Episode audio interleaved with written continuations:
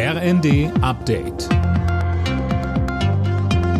Stündlich neu. Auf den Punkt informiert. Ich bin André Glatzel. Guten Abend. Bei ihrer zweitägigen Kabinettsklausur will die Ampelregierung mehrere Streitpunkte aus dem Weg räumen. Dabei geht es etwa um die Zukunft von Öl- und Gasheizungen, den Autobahnbau und die Einführung einer Kindergrundsicherung. Bundeskanzler Scholz erklärte zu Beginn der Klausur, dass es außerdem um die Frage gehen wird, wie Deutschland für die Zukunft gut aufgestellt werden kann. Die Wirtschaft werde schnell modernisiert, dass sie CO2-neutral wirtschaften kann, so Scholz. Darüber werde man zuallererst sprechen.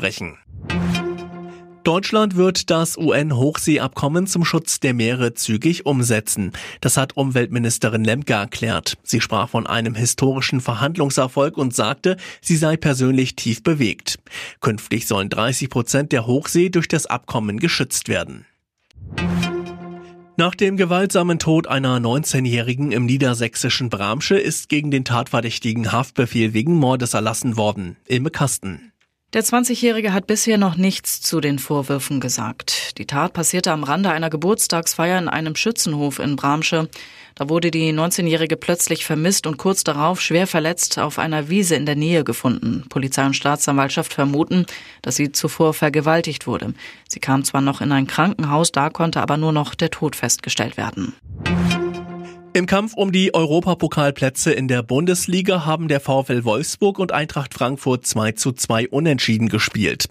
Frankfurt steht nun auf Tabellenrang 6, Wolfsburg ist Achter.